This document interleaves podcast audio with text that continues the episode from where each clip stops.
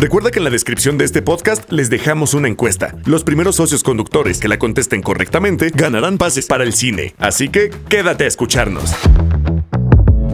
Cerramos nuestro décimo aniversario con broche de oro. Llega la promoción 10 años celebrando juntos, en la que podrás participar para ganar un coche eléctrico de la marca Jack. Es muy fácil participar. Regístrate del 23 al 28 de octubre de 2023 a través del link que te mandaremos vía correo electrónico o a través de la app de Uber. Y a partir del 30 de octubre al 10 de diciembre, acumula la mayor cantidad de viajes para poder llegar a ganar una de las recompensas de acuerdo a tu nivel de Uber Pro. Espéralo y no te pierdas la oportunidad de participar. Encuentra los términos y condiciones en www.ubersoc10s.com. Este año la app de Uber cumple 10 años en México y es una gran excusa para hacer de esta temporada de Radio Uber algo muy especial. Vamos a hablar de todo, desde finanzas hasta deportes, carros, conciertos, arte, videojuegos, todo lo que siempre quisiste saber. Mi nombre es Memo Lira, es un placer acompañarlos en Radio Uber. Bueno amigos, y cuando alguien dice que es fanático de la velocidad, puede referirse a cualquier cosa, pero decir que eres fan de la Fórmula 1 es cosa seria. No estamos hablando de simples carreras, sino de una estrategia casi científica de atletas que bajan hasta 4 kilos. ¿Sabían eso? Que en una carrera pueden bajar hasta 4 kilogramos de peso por carrera y de un equipo capaz de llevar la ingeniería automotriz a otro nivel. De ahí se basan muchos de los desarrollos que ahora tenemos en aerodinámica, en motores, bueno, hasta en los motores híbridos que tenemos en los autos de calle. Pero bueno, el episodio de hoy, déjenme decirles que está dedicado a todos estos fanáticos expertos. Está dedicado a ustedes también que ven en la Fórmula 1 por todos lados cuando llega a nuestro país es más, se generan mucho más viajes. Todos estos nuevos fans que comienzan a tener interés en el deporte y lo hacen seguir creciendo, bueno, pues están por todos lados. La verdad es que la Fórmula 1 durante los últimos años, no solamente en México, sino a nivel mundial, a partir de ahí de los streamings, de programas especiales, etcétera. Bueno, pues antes figuras que no conocíamos inclusive dentro de los equipos, ahora los conocemos hasta dentro de su casa. Con eso les digo todo. Y bueno, ahora, bueno, pues vamos a hablar de este eh, evento muy importante para nuestra ciudad, muy importante para generar ganancias y es un evento deportivo que va a nivel mundial y que ha puesto los ojos del mundo en nuestro país. ¿Sabían ustedes que el Gran Premio de México ha sido nombrado uno de los mejores premios o el mejor gran premio de las temporadas de los últimos años. Vamos a ver esta temporada, hay que comportarnos bien, hay que hacer equipo con la Fórmula 1 y bueno, el día de hoy vamos a hablar de esto. El automovilismo es un deporte que tiene muchas variantes. La Fórmula 1 es tal vez la más popular y la más prestigiosa del mundo y hoy, hoy me da muchísimo gusto poder compartir estos micrófonos de Radio Uber y agradecerle a Salma del Toro, quien es creadora de contenido de Fórmula 1, apasionada además de la Fórmula 1, aquí en, eh, bueno, en Radio Uber. Además, es host de un podcast que si ustedes pueden escucharlo se llama Final Lab. ¿Cómo estás, Salma? Me da gusto saludarte. Hola Memo, muy bien. ¿Tú qué tal? Oye, pues muy emocionado porque la, la, gran semana del Gran Premio de México ya está. Tú no estás para saberlo, pero a mí me ha tocado el Gran Premio durante muchos años, inclusive no solamente en las temporadas que acabamos de tener, sino en las temporadas, pues en aquellos años de gloria aquí en nuestro país. Yo era un niño, ¿eh? Déjame decir. Está bien. Pero ya era muy aficionado a la Fórmula 1 y hoy tenemos un gran evento. Gracias por acompañarnos. Oye, pero te tengo primero que hacer la pregunta que les hacemos a todos los invitados que están en Radio Uber. ¿Y tú a dónde vas?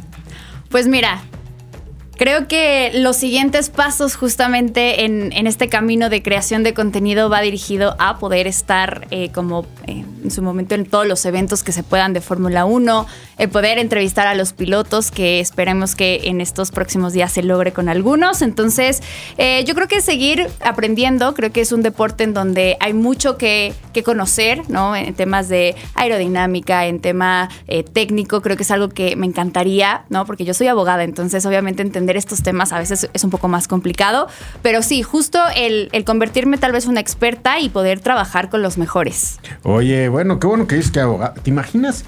¿Se imaginan, amigos, el tamaño del contrato de un piloto de Fórmula 1 con su equipo?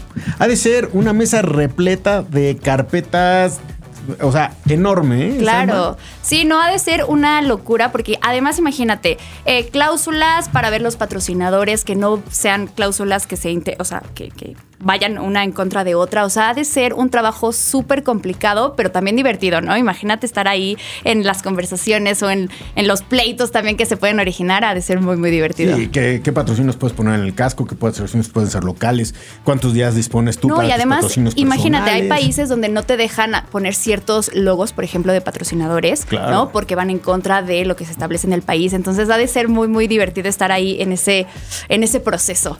No, bueno, ha cambiado la Fórmula 1 muchísimo. En la historia de la Fórmula 1, pues han habido muchas épocas. ¿Te acuerdas cuando principales marcas de cigarros? Claro. O sea, ya, ni, pues ya lo puedo decir al aire, ¿no? Bueno, aquí en el podcast. ¿Te acuerdas de cuando veíamos los John Player Special? Ni siquiera les llamábamos por las escuderías. No les decíamos ni Lotus ni nada. Decía, Oye, el, ma- el John Player Special, ¿no? Sí, no, las cosas han cambiado muchísimo dentro de la Fórmula 1 y una de, de- de las cosas que justamente hay ciertas marcas que incluso ya no pueden ser ahí poner el logo en el, en el monoplaza, entonces bueno, pues las cosas van cambiando, es seguramente una evolución eh, que, que puede ser mejor para, para, le- para la misma categoría y para los espectadores como... Oye, como hay que decir una cosa, eh, y te quiero preguntar, tú como aficionada, como una persona comprometida con la comunicación de Fórmula 1, y bueno, pues uno que es entusiasta y que nos hemos dedicado a esto y que hemos vivido de esto, ¿cómo ha cambiado la Fórmula 1 de los años 60? eh, cuando se pusieron de acuerdo los equipos, ya llevamos 50 años de un gran circo. ¿Cómo ha cambiado tú que estás tan joven? ¿Cómo ves ese cambio?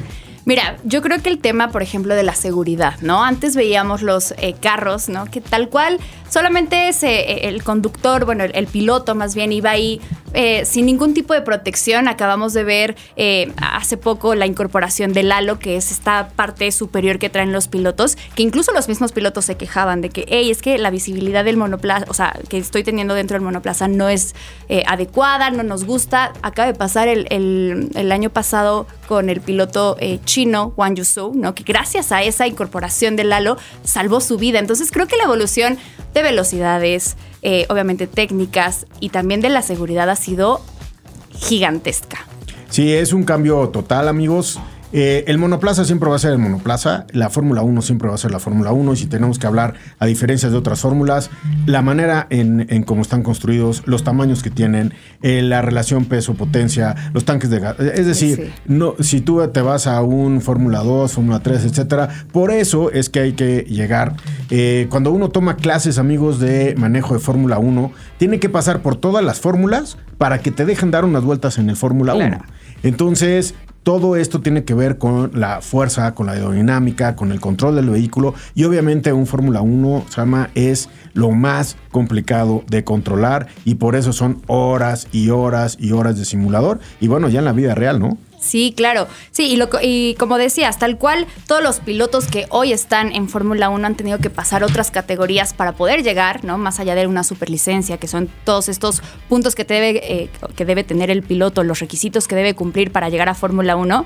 Como dices, al final se van acostumbrando, adaptando poco a poco en cada una de las fórmulas, pero al final Fórmula 1, y lo han dicho los pilotos, es otro nivel, es otra cosa. Bueno, y déjame decirle algo a todos nuestros amigos. Hoy tenemos Fórmula 1 en México. Hoy tenemos un piloto mexicano en Fórmula Sí. 1. Si ustedes se van 10 años antes, esto no necesariamente existía. Si se van hace unos años, pues Salma, esto no necesariamente existía. O sea, es un gran evento que hoy tenemos oportunidad de vivir. La FIA no nos había autorizado, vimos cómo rehicieron el autódromo, Sí. lo volvieron a asfaltar, todo el mundo decía es el mismo. Cambiaron las... eh, la, recta no es la misma, cambiaron los ángulos de, de- la recta de entrada, de salida, las S, etcétera. Y bueno, hoy sí lo tenemos. Antes la Fórmula 1, de esta que estamos hablando anteriormente, pues no necesariamente estaba en México. Claro. Sí, no, definitivamente la evolución que ha tenido en México la Fórmula 1 es, es muy importante. Claro, ahorita creo que el tema de que exista Checo Pérez en una escudería tan grande como la que está, creo que le da muchísima eh, pues, es visibilidad a la categoría también. Pero sí, el cambio ha sido rotundo. Bueno, rápidamente, porque muchos circulamos por ahí, la Magdalena Michuca. ¿Saben ustedes por qué está ahí el autódromo? Este era un lugar donde se iba a desarrollar toda una ciudad deportiva, por ahí de mediados de, los, de 1950. Y bueno, pues ahí afortunadamente las autoridades eran muy entusiastas de lo que es el deporte motor. Para 1962 ya se iba a correr el primer Gran Premio de Fórmula 1 y para que veas, Salma, y seguramente esta historia lo conocen muchísimo, no se pudo llevar a cabo por una tragedia que, bueno, pues tú sabes cómo Ricardo Rodríguez pues pasa eh, el accidente de Ricardo, ya no había, y bueno, los patrocinadores dijeron, ¿saben qué? Si no hay piloto mexicano, ¿para qué hacemos Gran Premio de México? Claro. Sí, no, un, evento eh, complicado. Sí, justamente el Autódromo Hermanos Rodríguez, como hoy lo conocemos, justamente empezó a llamarse Magdalena Mixbuca, ya después tuvo este cambio de, nombre, ¿no? Obviamente a, partir de que los, los hermanos estuvieron dentro de la categoría. Y sí, a ver, la verdad es que creo que fue un, gran acierto ponerle este nombre, ¿no? Obviamente en, honor a ellos. Y pues la verdad es que creo que, a ver, no sé, ¿vas a ir este año al, Gran Premio? Pues por supuesto, todos los que se puedan ah, y ojalá que nos verifiquen en nuestro Gran Premio de México, muy querido. Ya estamos viendo a Estados Unidos. Oye, antes estaba México y luego dijeron, no, bueno, bueno, ahora Austin. Sí. Y luego Miami. Y luego ahorita están asfaltando todo el de Las Vegas, Y Las Vegas va a ser híbrido. O sea, Las Vegas se queda en los pits, se queda en la recta eh, de pits por todo el año y vas a tener una experiencia Fórmula 1 en Las Vegas todo el año y luego tienes el circuito. Por ahí se están escuchando, Salma, que ya viene Nueva York. Nueva York, no en Manhattan, pero en una parque que da la vista a Manhattan, que sea espectacular. ¿Has tenido oportunidad de ese parque? Sí. Ahí en el norte de Manhattan. Desde ahí puede ser que haya una pista. O sea, Estados Unidos ya le está metiendo. ¿eh? Sí, no, y es que además, a ver, tomemos en consideración que la Fórmula 1, como está teniendo tanto, bueno, tuvo como, digamos, su, su mejor momento en estos últimos años. Entonces, claro, todos los países, ciudades quieren tener un, una carrera de Fórmula 1. Escuchaba que Madrid quería, más allá del gran premio que tenemos en Barcelona, también quería un, un, gran premio. Pero claro, obviamente no todos los países ni todas las ciudades tienen la oportunidad porque pues tenemos bastantes carreras durante el año y logísticamente sería un caos tener una carrera por, por semana, ¿no? Porque recordemos que Fórmula 1 va a diferentes países durante todo el año, ¿no? Y entonces a veces la logística, el clima, todo, pues se vuelve complicado. Siete Boeing 747 llegan con todo el equipo al, aeropuerto Benito Juárez, traen 50 toneladas de equipo para hacer el Gran Premio. No crean ustedes que los equipos viajan de país en país y que dicen, bueno, yo soy tal y yo me voy en avión y yo soy tal, lo mando por... No, o sea, todos vienen en los aviones, llegan ya llegaron a, a Austin, luego llegan a la Ciudad de México, de ahí se van a Las Vegas, perdón, Brasil, después ahí van, se van a Las Vegas y después se van a Abu Dhabi. Entonces, bueno, pues es toda una economía. A ver si ustedes que andan por ahí, amigos, socios y socias conductoras, pues se encuentran ahí. Luego del aeropuerto se ven todos los, los, este, los 747 que aterrizan, ¿no? se quedan ahí todo, todo el fin de semana. Y bueno, pues ahí estaremos. Oye, ¿por qué no hablamos de nuestros amigos un poquito? Eh, bueno, los hermanos Rodríguez, si ustedes no lo saben, eran los mejores pilotos en esa época mexicanos en la Fórmula 1. Los dos, desgraciadamente, bueno, pues eh, fallecen dentro de las pistas. Y bueno, ahora Checo, realmente, aunque hemos visto algunas carreras que no le ha ido tan bien, es la carrera más importante de un mexicano en Fórmula 1 este año. Eso no se le quita nada. Eso. Sí, no, de haber, definitivamente el, piloto mexicano hoy se encuentra como eh, un subcampeón, ¿no? Obviamente nos hace falta eh, algunas carreras, pero definitivamente ha sido el piloto o el, mexicano con mejores resultados que se ha tenido. Obviamente esperamos que, pueda el próximo año estar compitiendo por ese campeonato, ¿no? Como, como sería ideal, pero realmente Checo lo está haciendo sumamente bien, claro, ha tenido sus fallas como todos, pero realmente creo que es un piloto que debemos sentirnos muy, muy orgullosos porque está en esa categoría y porque nos está representando como mexicanos. Y bueno, yo estoy, mira, yo soy muy fan de Checo Pérez. Yo creo que todos los mexicanos, mi abuelita lo dice muy bien, eh, la sangre llama, ¿no? 100%. Y bueno, somos mexicanos y él es mexicano. Eh, hay muchos fanáticos que son muy exigentes. Ok, sí. Eh, ¿Qué les dirías a esa exigencia de fanáticos? ¿Quién es Checo Pérez y por qué las últimas carreras quizás no nos ha entregado lo que, lo que quisiéramos? Eh, ¿Qué les dirías a ellos de Checo Pérez? Mira, yo creo que, a ver, estas últimas carreras que ha tenido Checo, sí, evidentemente no hemos logrado ver el potencial que tiene el mexicano, pero también hay que ponernos, bueno, yo así lo pienso, ¿no? A veces cuando nosotros estamos en nuestro día, día a día, el trabajo, ¿no? Nos empieza de que, híjole, esto me preocupa y esto también. Tal vez son problemas que, no sé, no son este, muy grandes o tal vez para nosotros en ese momento son muy grandes. El piloto mexicano hoy está en un asiento que es el más codiciado, ¿no? Porque evidentemente su coequipero, que es Max Verstappen, pues no lo van a quitar. Entonces, sabemos que, que, Checo Pérez, todos quieren su asiento por ser la escudería top, por todo esto. Entonces, eh, todo este, eh, claro, eh, la presión, el tema mental es muy fuerte también. Entonces también considerar que Checo es un ser humano y que como todos también tiene una salud mental, el que también tiene presiones. Y creo que Checo es un gran piloto, creo que siempre nos los ha, demostrado, que si ha tenido carreras malas, pues sí, definitivamente, y esperemos que en Austin, ahorita que viene esta carrera, pueda mejorar y pueda sacar realmente lo que, lo que Checo Pérez puede dar. Pero también, digo, como aficionada y como fan de Checo Pérez, también ser un poco más consciente, ¿no? De que es un ser humano y claro que le tenemos que exigir, ¿no? Pues es un trabajo al final, pero que, eh, que confiemos en que, que, se va a recuperar y que digo, al final la, el, subcampeonato es la meta y yo estoy segura que se va a lograr. Claro, parece ser que todo eso que nos explicas le ha salido bien a Max. Sí, ya sé. O sea, el coche, la vida, las decisiones, todo. la presión, etcétera, ¿no? Todo. Eh, me parece que está Max en el mejor asiento de su carrera, obviamente. 100%. Con un tercer, eh, con un tercer título de pilotos ya en la bolsa y que Checo está en el peor lugar de su carrera, porque tiene toda la presión y todos los ojos del mundo. Max es más joven, su carrera es más larga todavía. Checo ya, ya, ya es un piloto que tiene mucho, muchos años y que obviamente va a salir primero de la Fórmula 1 que Max. Entonces, pues obviamente eso también lleva una cierta presión, ¿no? Es una presión mental, pero yo les diría que lo que ha hecho Checo Pérez no lo ha hecho ningún otro mexicano en la historia. 100%. Y lo ha hecho por sus méritos, por sus manos sí tiene el coche, sí tiene la posibilidad, pero por eso está sentado en el peor lugar de la Fórmula 1. Porque ganarle al, campeón que ha ganado por 12, 14 segundos. o sea, todo el mundo dice, bueno, hasta los otros equipos dicen. ¿Qué está pasando aquí? ¿Qué está pasando aquí? Es, es, es este.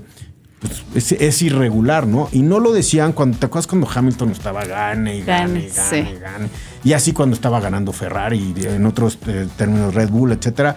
Pero bueno, así son épocas. Vamos a ver 2026 cómo cambia esto. Pero bueno, hay que apoyar a Checo, hay que estar ahí. Y bueno, pues hay toda una campaña de el respeto hacia el deporte motor, porque llega a nuestra capital de la República Mexicana, somos todos los mexicanos y bueno, pues el Race Respect hay que tenerlo dentro y fuera de la pista. ¿eh? Sí, 100%. Y además invitarlos, digo, eh, va a hablar mucho de nosotros como mexicanos, el cómo nos comportemos en esa carrera, el, eh, el ir en contra de un piloto no nos va a hacer mejor o peor persona, o sea, más bien, no nos va a hacer mejor persona. Entonces, incluso Checo lo ha dicho, ¿no? El año pasado cuando Luis Hamilton empezaba a hablar y toda la gente ahí empezaba como a buchear, el Checo decía como, no, no, no, no lo hagan. Entonces yo creo que también va a ser eh, esta ocasión para el resto de los pilotos, así que yo también los invito tal cual a apoyar a Checo, porque justamente creo que es un, lugar para eh, tener buenas vibras hacia Checo, entonces justo eh, respetar. Hace alrededor de ocho días tuve oportunidad de estar aquí en México con Checo. se ve muy entusiasta. se ve que tiene toda la presión del mundo. Obviamente lo sabe que tiene toda la presión. Pero su never give up y estoy aquí y me ayuda mucho todo lo que me dicen cuando vengo a México y me ayuda mucho toda la afición y sí estoy consciente que soy el mejor eh, piloto de Fórmula 1 mexicano, pero eso también estoy consciente que tengo que ganar y voy a dar todo de mí. Creo que eso es a lo que nos debemos los, los fans, ¿no? Claro. Y los mexicanos, a que tenemos una persona dedicada 100% a esto. De hecho, no lo hemos visto en muchos eventos públicos. Ya ves que antes de las carreras, amigos, las carreras no solamente son tres días, sino es toda una semana en la ciudad. Hacen diferentes eventos en los hoteles, diferentes eventos en las calles, como en reformas, en diferentes eventos. A mí me ha tocado competir. ¿Te acuerdas de Joylon Palmer? Sí. Eh, me tocó competir con él aquí en una pista en Toluca, a ver quién rompía más piñatas. en un coche. era, era difícil romper la piñata. Me imagino. con el parabrisas de un coche, pero bueno, creo que ganó Joylon por una piñata. Pero bueno, este, y entonces es mucho más la Fórmula 1 que eso. Sí. Y no lo hemos visto a Checo tan activo en Austin. Hemos visto más a los otros dos pilotos de Red Bull, porque Checo está en el simulador. Concentrado, sí, y lo ha dicho en entrevistas, de que yo a partir de Qatar tú estuve eh, con mi equipo, ¿no? Para ver qué es lo que está pasando, porque yo creo que obviamente Checo sí también está preocupado por lo que está sucediendo y, bueno, yo creo que le está echando ganas y claro, esperamos que, verlo en podio, ¿no? Ganando carreras, las últimas carreras. Ya sabemos que Red Bull, ya sabemos que Max se llevaron los dos campeonatos, ¿no? De pilotos tanto de constructores, pero bueno, cerrar con broche de oro con el subcampeonato de Checo sería ideal. Sería ideal. Y lo que le queda a Max es pues ganar una carrera el próximo año, ganar el campeonato llegando en primer lugar, porque ahora los, los sprints, pero bueno, eso es tema de otra cosa. Pero bueno, oye, eh, rápido hay que eh, hablar con nuestros amigos, socios y socias conductoras, a quien eh, les mandamos un saludo. Ojalá que haya muchos viajes generados a partir de lo que es la Fórmula 1, que estén cerquita ahí, porque, bueno, sabemos cuándo cuando entran los fanáticos, cuándo salen, que van muchísimos, etcétera. ¿Por qué no les explicamos un poco el sistema de puntaje? Hay actualmente 22 coches en la parrilla y cada coche hay clasificaciones y luego hay el puntaje para que se emocionen y sepan cómo se marca el deporte. Claro, sí, mira, actualmente son 10 escuderías, cada escudería tiene dos pilotos y bueno, los pilotos en cada carrera van puntuando, ¿no? Y entonces cada uno de ellos en lo individual van eh, pues eh, estando en el, en el, campeonato de pilotos, ¿vale? Obviamente quien tenga más puntos gana. En este año fue Max Verstappen, ya lo ganó antes de que termine la temporada.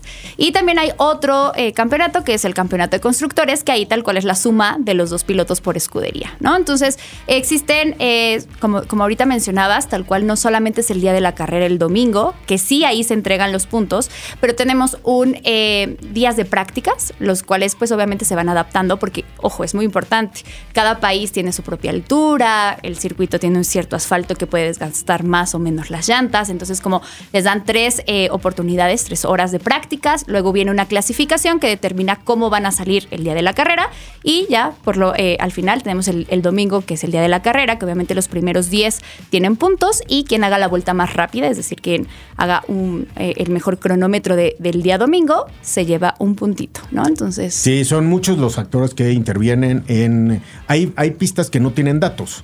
Eh, hay pistas que les cambiaron una curva y entonces no tenemos los datos de la pista. Eh, por ejemplo, este año Las Vegas se va a correr y pues no hay datos de Las Vegas. De México sí hay datos, de Austin sí hay datos, que son autódromos ya set, ¿no? Quizás algunos callejeros cambian. Pero bueno, decirles rápidamente que los 10 primeros pilotos reciben, eh, reciben puntos, el domingo. El que más recibe es el primero, 25, puntos. De ahí nos bajamos a 18, 15, 12, 10, 8, 6, 4, 2 y un punto. Sí, y importante mencionarles, tal vez dicen, ay, bueno, un punto, pero hemos tenido eh, campeonatos como el del 2021, que un punto determinaba quién se llevaba tal cual la victoria o el campeonato. Entonces, aquí realmente un puntito lo puede determinar todo. Y también es estrategia de equipo, ¿no? Para ganar constructores, ese puntito. Eh, no sé si ustedes han visto cómo de repente Max dijo, no, a mí pónganme llantas las que quiero para suaves y entonces todavía, además de ganar la carrera, me voy a ganar la vuelta rápida y por eso las vueltas rápidas muchas veces se dan al final de las carreras porque, bueno, pues están viendo los equipos de toda la parrilla. Puedes ir en medio, pero si te cambian las llantas puedes hacer la vuelta rápida. Exacto. Bueno, y también hay carreras sprint. Estas carreras sprint son una, una, innovación y en esas carreras sprint el primer lugar se lleva 8 puntos, luego 7, 6, así de, o sea, son 8 ocho, lugares, 8, 7, 6 hasta un punto el octavo clasificado. Y así, bueno, pues se pueden sumar más puntos con los sprint y se pone más interesante. Claro, sí, justamente en esta temporada la vamos a tener ahorita en Austin y en Interlagos, que es en Brasil, las últimas dos eh, carreras sprint. Entonces, eso le puede dar pues un toque, aunque repito, ya, ya se ganaron los campeonatos, los subcampeonatos también se ponen reñidos, entonces bueno, veamos que, quién logra llevarse el subcampeonato de constructores, que también está peleado, y el de pilotos, que puede ser Checo, Luis Hamilton o en su momento Fernando Alonso. Ahí está muy cerca, qué bueno que Hamilton abandonó. Sí, ya sé, ni me digas. Bueno, no, nos podemos alegrar porque a alguien le pasa eso, pero si tú le vas a Checo Pérez, pues eh, si Hamilton hubiera sumado Sí, ya estaría muy 25 cerca. puntos, estaríamos en problemas, ¿no? Está ahí. Bueno, nada más para que sepan, Max Verstappen hoy tiene 433 puntos imbatible, o sea, y ya ganó y creo que muchas temporadas, ¿no? Eh, pocos han ganado como con tanto puntaje y tan rápido, ¿no? Eh, Checo 224 es el mejor puntaje de un mexicano en Fórmula 1, o sea, Luego Hamilton 194 y como tú lo bien lo dices, Fernando Alonso en 183, ahí va a estar el segundo lugar. Sí, claro, eh, entiendo que Luis Hamilton a Checo le lleva 30 puntos y de Fernando Alonso a Hamilton hay 41, si no mal recuerdo, no, o, de, no, de Alonso a, a Checo hay 41, o sea, todavía digamos que todavía quedan algunas eh, carreras eh, donde Checo, si tiene un muy buen eh, desempeño, lo va, lo va a lograr, que esperemos que así sea. Pero bueno, igual, Hamilton, normalmente los Mercedes al final de las temporadas se, recuperan y, creo que podríamos ahí estar un poco nerviosos, pero bueno, siempre apoyando a Checo y sabemos que lo va a lograr. Pues no sé qué temporada han visto ustedes de Mercedes-Benz, pero el tercer lugar a estos momentos es de Luis Hamilton. Correcto. ¿No? sí, algo raro, ¿no? Porque en años pasados ya Hamilton era campeón del mundo. Sí, sí, sí. En este programa compartimos las experiencias de unos para que les sirvan a otros. Vamos a escuchar historias que suenan. Hola, mi nombre es Carlos Calvillo y llevo desde el 2000, del 2021 siendo, siendo socio conductor de Uber, ya llevo dos años. Y sí, sí, me gusta mucho el podcast de Radio Uber, la verdad que, que me alivian a las tardes cuando voy manejando, lo escucho y me parece muy interesante, entretenido, luego me informa mucho me gusta, me gusta. Un saludo a todos nuestros amigos socios y socias conductoras que nos han contactado a través de nuestro canal de WhatsApp. Es un gusto el poder estar en contacto con ustedes y que se comuniquen con nosotros. Recuerden, está nuestro WhatsApp para que puedan comunicarse con nosotros. ¿Tienen una idea? ¿Tienen un tema? ¿Tienen algún cuestionamiento? Escríbenos. Si quieres formar parte de Historias que Suenan, compártenos tu historia a nuestro canal de WhatsApp. Podrás encontrar el link en la descripción de este episodio. Historias que suenan. Bueno, Red Bull tiene 657 puntos y Mercedes 326, o sea, ya ahí ya tenemos el campeonato y todo, nada más para que ustedes lo sepan. Y bueno, recomendaciones durante el eh, Gran Premio de México. Oye, es que se pone alrededor del autódromo. Hay que llegar temprano, hay que llegar con Uber, obviamente. Obviamente. Y hay que retirarse con Uber. Amigos socios, conductores, aprovechen. Creo que son zonas de alta demanda durante toda la semana. Eh, todo lo que son los equipos están en los hoteles de Reforma, de Polanco y hay muchos eh, viajes, no solamente de extranjeros, sino también de mexicanos. ¿eh? Sí, no, y es que tomemos en consideración que ese fin de semana y toda esa semana es una fiesta, entonces hay muchos eventos tal cual en la ciudad eh, que obviamente organizan las mismas escuderías o hay fiestas que realizan eh, centros nocturnos, etcétera. Entonces, realmente creo que es una súper oportunidad para todos los que nos escuchan, porque bueno, pues va a haber mucha gente, no solo de Ciudad de México, como dices, vienen muchísimos extranjeros, pero también de otras partes de la República y, y bueno, pues Recuerden que empieza viernes, sábado, domingo, entonces seguramente habrá muchos viajes. Sí, eh, hay que recuerden que también se venden los boletos por todos los días. Sí. O sea, no hay quien compra nada más el domingo. O sea, se vende un boleto por todos los días y eso genera economía toda la semana y obviamente más viajes eh, toda la semana. O sea, pueden generar ganancias toda la semana. Toda, toda. Sí, definitivamente yo creo desde el domingo de esta semana van a empezar a haber eventos y, y bueno, pues ya nosotros felices de, de poder asistir a todos ellos. Oye, y Uber en la aplicación, amigos, este, bueno, pues a los usuarios les salen en las rutas eh, cochecitos de Fórmula 1 durante la Fórmula 1. Vamos a ver si este año los podemos descubrir, pero bueno, pues hay que decir que también Uber eh, pues se une a la fiesta, ¿no? Claro, sí, es un gran detalle, ¿no? Al final, a mí me encanta ver que vas a un restaurante y está adornado con banderas eh, a cuadros, ¿no? Que dices, bueno, la gente sabe que llegó un evento a nivel mundial, que es un evento reconocido, entonces me encanta que, se den a la tarea de que toda la ciudad se transforme. Sí, la verdad es que México es afortunado en tener un gran premio. No todos los países lo tienen. Correcto. No todos los países lo han tenido tantos años y ojalá que cuando se vuelva a hacer no lo vuelvan a dar. Oye, este, pues tenemos contrato, pero bueno, pues hay muchas ciudades que quieren, ¿eh? Medio Oriente, o sea, o sea, muchas, muchas ciudades quieren un premio. ¿Y cuántos caben en el año? Ya tenemos 22. Sí, no, es una locura. Y además tomemos en consideración que tenemos un gran premio y tenemos un piloto, ¿no? Entonces, eso muy pocas veces pasa. Digo, habrá algunos pilotos eh, como Hamilton, eh, George Russell, Lando Norris que tienen Silverstone, ¿no? Que es su carrera de casa, pero que un mexicano además, digamos, representando a toda Latinoamérica, ¿no? Que también tienen como este clic con Checo Pérez. Entonces hay que disfrutar estos momentos. Checo está eh, pasando una situación difícil, pero veremos que en Austin y en, el Gran Premio de México lo, va a superar. Y, yo estoy muy feliz, estoy muy emocionada. Bueno, pues todos los pilotos, en el, todos los deportistas, ¿no? O sea, no me preguntas de mi otro deporte de afición, que es la NFL, que no, cómo nos va esta temporada y la pasada, cambiamos quarterback, güey. Eso es la afición. Claro. Hay que estar ahí y Checo siempre va a ser un héroe del deporte motor en este país. En la temporada 2023 ha hecho lo que ningún mexicano.